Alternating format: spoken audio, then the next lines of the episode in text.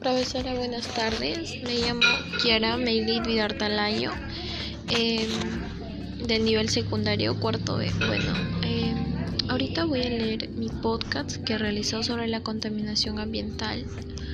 Bueno, eh, primero hay tres elementos. Uno que es la introducción, el otro que es el desarrollo y por último, despedida. Bueno, comencemos por la introducción. Dice que la contaminación ambiental es uno de los problemas más aqueja a nuestra sociedad en los últimos tiempos.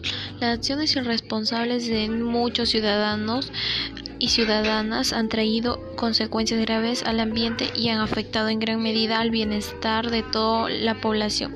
Sin embargo, también existen fuentes naturales que contaminan el ambiente, como el de los gases que emiten los volcanes y los manantiales de aguas sulfurosas. Asimismo, los de origen humano son las fuentes móviles como los gases que emiten los, las fogatas y las industrias. Por ello, es importante proponer acciones que reduzcan los altos índices de contaminación y comprometer y comprometernos con su cumplimiento en favor del ambiente y la salud de todos los seres vivos.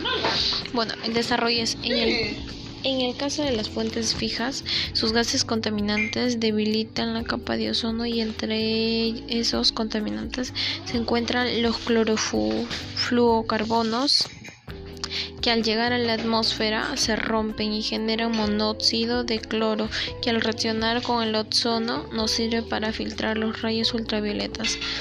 Tengamos en cuenta que los rayos ultravioletas son partes del medio ambiente y la vida en la Tierra. No obstante, su ingreso ex exceso a la superficie terrestre pone en peligro la vida de todos los seres vivos.